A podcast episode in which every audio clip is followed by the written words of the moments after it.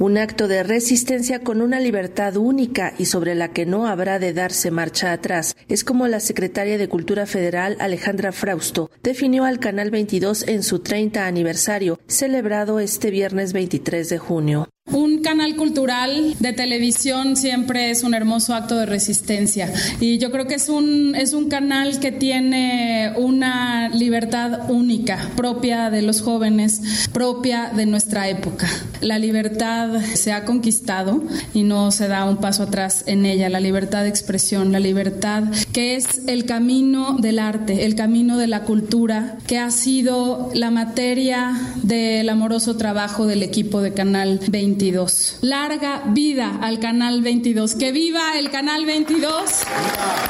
100 años más con la presencia de los conductores fundadores Silvia Lemus y Pepe Gordon, además de algunos exdirectores de la institución como Magdalena Acosta y Armando Casas. Canal 22 celebró en los estudios Churubusco una ceremonia en la que se reconocieron los 10, 20 y 30 años de servicio de algunos de sus trabajadores. En dicho encuentro, el actual titular de Canal 22, Pavel Granados, ponderó el papel de ese medio como testigo privilegiado y también responsable del registro de la memoria cultural de nuestro país en las últimas tres décadas. La cultura es, como dijera Alfonso Reyes, el discurso estructurador.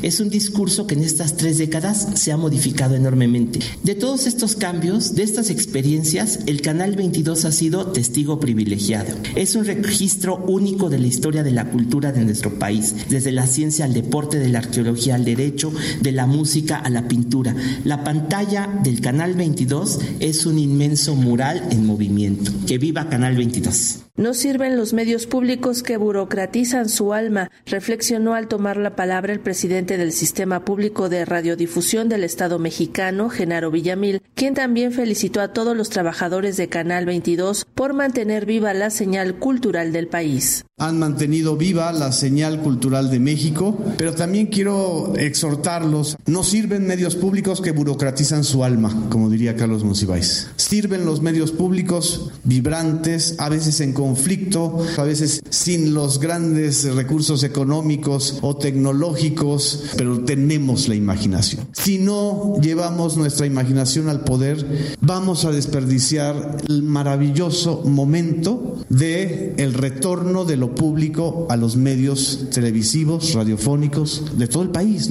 Eso es quizá lo que nos recuerda de manera muy importante este aniversario del Canal 22. Felicidades. Para Radio Educación, Sandra Karina Hernández.